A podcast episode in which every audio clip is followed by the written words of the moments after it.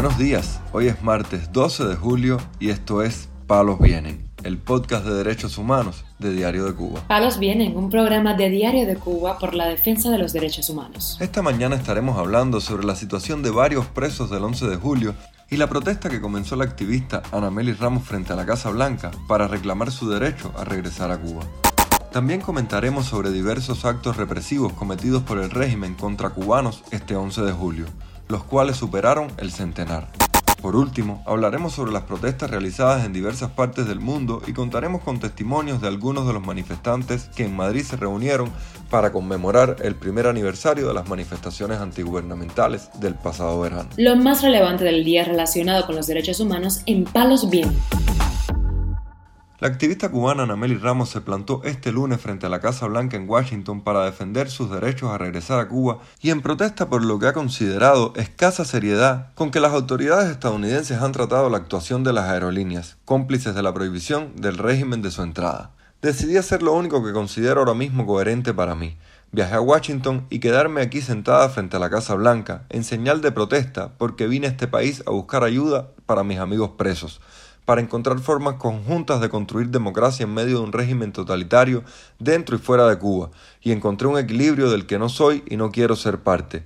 Demasiados cálculos y demasiados malabares, escribió la curadora de arte. Estoy aquí y no en otro sitio porque considero que Estados Unidos tiene responsabilidad en lo que está pasando conmigo y con Omar Ruiz Urquiola.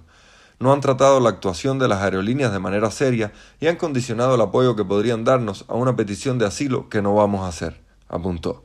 Por otra parte, Ana María Conde Alemán, la madre de Ramón Moncho Pérez Conde, murió este domingo a los 82 años mientras su hijo se encuentra plantado en el penal de Vallegrande en La Habana, en huelga de hambre contra la sentencia de 12 años que le fue impuesta por sus opiniones políticas, denunciaron activistas. Eliane Martínez Rodríguez, de la iniciativa Embajada Cívica Cubana, contó lo sucedido. Moncho está plantado porque lo sentenciaron a 12 años. Está plantado desde el viernes que fue su visita, su última visita.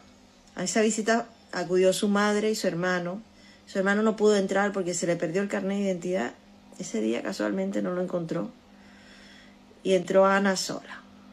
Ana Alemán. Pues ese fue el último día que Moncho vio a su madre.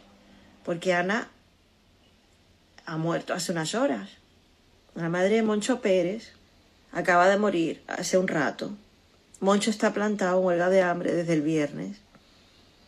La vio ese día, cuando fue la visita, y decidió plantarse en protesta a los 12 años que le pidieron, que, a los que le sentenciaron, repito, por reclamar la libertad de los presos. El opositor y manifestante del 11 de julio, Walfrido Rodríguez Piloto, fue trasladado a una celda de castigo en el centro penitenciario de máximo rigor de Valle Grande, ubicado en el municipio de La Lisa, según denunció su hermana Marty Rodríguez Piloto a Cubanet. Tras varios días sin recibir llamadas de su hermano, Marty Rodríguez fue a la prisión donde le informaron que éste estaba aislado desde el 4 de julio. Según el oficial con quien se entrevistó, el opositor estaba en celda como medida de seguridad. Sin embargo, le habían quitado el derecho a teléfono y a visitas. En un breve encuentro que le permitieron tener con el prisionero, este dijo que la verdadera razón de que las autoridades de Valle Grande hayan separado y aislado a los manifestantes fue impedir que se comunicaran y pudieran organizar alguna protesta en conmemoración del primer aniversario del levantamiento popular del 11 de julio de 2021. Mientras tanto, la activista cubana Bárbara Farrat denunció en sus redes sociales que su hijo Jonathan, encarcelado durante meses por el 11 de julio, pasó su cumpleaños este lunes hospitalizado en el pediátrico Juan Manuel Márquez, porque está padeciendo una hepatitis que adquirió mientras estuvo preso.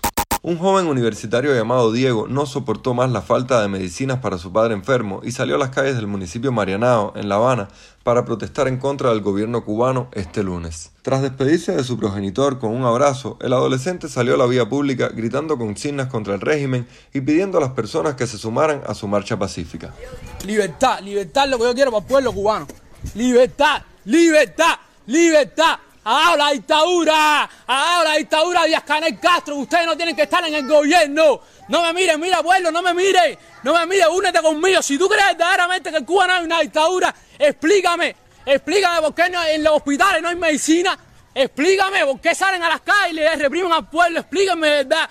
Explícame libertad, pueblo cubano.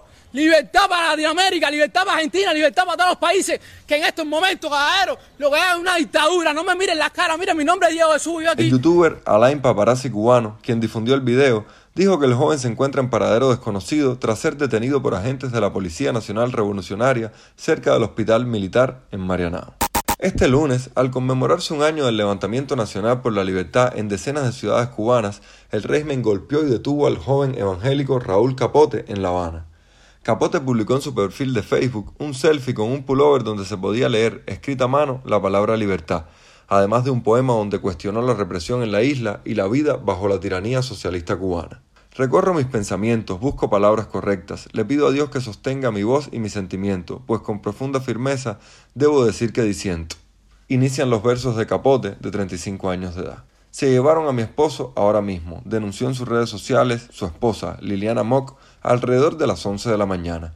Además, dijo que lo golpearon en la puerta de la casa con los dos niños delante, ella con una bebé en los brazos en el momento. La mujer, que desconoce el paradero de Capote, refirió en otro post que lo esperaban afuera de la vivienda cuatro patrullas, ante la mirada impasible de los vecinos. Diario de Cuba logró comunicarse con Mock a las 4 de la tarde, hora de Cuba, y reiteró que hasta ese momento desconocía el paradero de su esposo y no podía salir de su vivienda, pues tiene a su cuidado dos niños de edad escolar y una bebé de casi seis meses.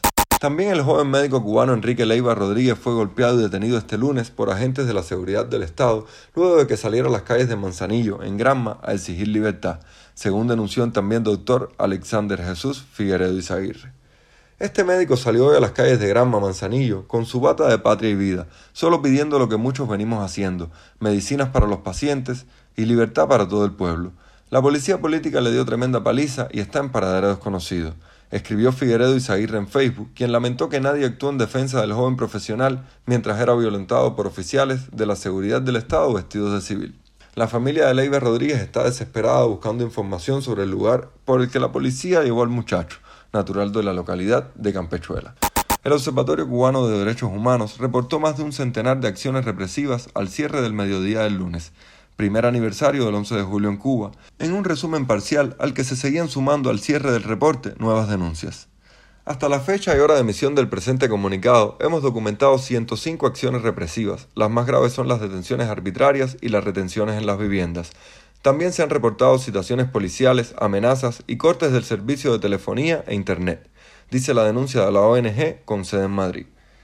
El observatorio indicó que desde el pasado viernes la seguridad del Estado desplegó un fuerte operativo a nivel nacional con el fin de impedir que los ciudadanos recuerden de manera pública el primer aniversario del 11 de julio. Los objetivos principales de hostigamiento han sido durante estas jornadas los familiares de los prisioneros políticos y de conciencia cubanos, quienes recibieron amenazas para que no salgan a la calle. También diversos periodistas independientes y opositores están bajo reclusión domiciliar y con su acceso a Internet bloqueado. Entre los detenidos está el líder opositor Guillermo Fariñas, premio Sájarov de la Unión Europea a la Libertad de Conciencia, quien está preso desde el viernes. Palos viene. El Departamento de Estado de Estados Unidos reconoció la determinación y el coraje del pueblo cubano al cumplirse un año de las históricas protestas del 11 de julio, y recordó que éste continúa luchando por el respeto de los derechos humanos y perseverando a través de la represión durante un año histórico. En una nota de prensa publicada el lunes en el sitio oficial de la entidad federal, Washington celebró al pueblo cubano por su determinación indomable frente a la opresión. Nuestros dos pueblos comparten fuertes lazos de familia y amistad, así como un ferviente deseo de libertad, prosperidad y un futuro brillante para nuestros hijos. A través de esos lazos y deseos, continuaremos apoyando al pueblo cubano para apoyar su lucha por la democracia, incluso promoviendo la rendición de cuentas de los funcionarios del régimen cubano por abusos contra los derechos humanos, condenando las restricciones a las libertades fundamentales y los derechos laborales, pidiendo la liberación incondicional de presos políticos e instando a nuestros socios a hacer lo mismo. También la Unión Europea pidió este lunes la liberación de las personas detenidas en Cuba tras las protestas antigubernamentales del 11 de julio de 2021, al cumplirse un año de las históricas manifestaciones. El alto representante de la Unión Europea para Asuntos Exteriores, Josep Borrell, hizo la exhortación en una declaración emitida en nombre del bloque de 27 naciones. El texto recordó que durante los pasados 12 meses la Unión Europea ha reiterado su llamamiento a La Habana para que respete los derechos humanos y las libertades de los cubanos y libere a todos los presos políticos y detenidos solo por ejercer su libertad de reunión y expresión, Además, el bloque europeo pidió al gobierno de Cuba que permita a la comunidad diplomática asistir a los procesos judiciales y que entable un diálogo significativo e inclusivo con los cubanos sobre sus quejas legítimas. También este lunes la ONG Internacional de Derechos Humanos Human Rights Watch denunció un plan del gobierno de Cuba para impedir manifestaciones, castigar a quienes participen e infundir temor para evitar nuevas protestas contra el régimen, en un informe donde documentó 155 casos de abusos a raíz de las protestas de hace un año. El ministro de Relaciones Exteriores cubano, Bruno Rodríguez Parrilla, respondió en dos mensajes publicados en su cuenta de Twitter que las declaraciones de la Casa Blanca confirman el involucramiento directo del gobierno de ese país en intentos de subvertir el orden y la paz en Cuba, en violación del derecho internacional, y sobre lo dicho por Borrell, afirmó que la Unión Europea carece de autoridad moral para realizar juicios de valor sobre la realidad cubana, pues consideró que deberían ocuparse de sus propios problemas y las frecuentes violaciones de derechos humanos en sus Estados miembros. Mientras tanto, organizaciones, congresistas y alcaldes de la comunidad cubana de Miami reafirmaron este lunes su apoyo a sus hermanos de la isla, pidieron al gobierno de Estados Unidos que ayude un cambio en Cuba y reprocharon a Canadá y a la Unión Europea que financien la represión durante los actos celebrados con motivo del primer aniversario de las protestas pacíficas antigubernamentales que sacudieron a Cuba el 11 de julio de 2021. Vergonzosamente, la lucha del pueblo cubano no ha sido una prioridad para la administración de Joseph Biden. Peor aún, en este momento crítico para el pueblo cubano, ha optado por apoyar al régimen con sanciones debilitadas, mayores ingresos y recortes en la oficina de transmisiones a Cuba, sostuvo el congresista republicano de origen cubano Mario Díaz Valar en una rueda de prensa. Carlos Jiménez, también congresista republicano y cubano de origen, demandó al presidente estadounidense la condena del régimen comunista por sus décadas de opresión y pidió que respalde la liberación de los presos políticos y la celebración de elecciones libres. Al igual que en otras ciudades de Estados Unidos como Washington, Nueva York, Tampa, Las Vegas o Los Ángeles, la conmemoración en Miami culminó esta noche con una marcha por las calles, precedida de varios actos culturales, religiosos y patrióticos. Los alcaldes de Miami, Francis Suárez y Doral, Juan Carlos Bermúdez, figuras del exilio y miembros de la comunidad cubana participaron en el acto conmemorativo en el que se proyectó un video con escenas de las protestas del 11 de julio y de la represión ejercida por las fuerzas de seguridad. En Madrid también se reunió un grupo de activistas para denunciar la represión del régimen contra los manifestantes y pedir la liberación de los presos políticos cubanos. Para recordar, para honrar las protestas populares que tuvieron lugar en Cuba hace exactamente un año.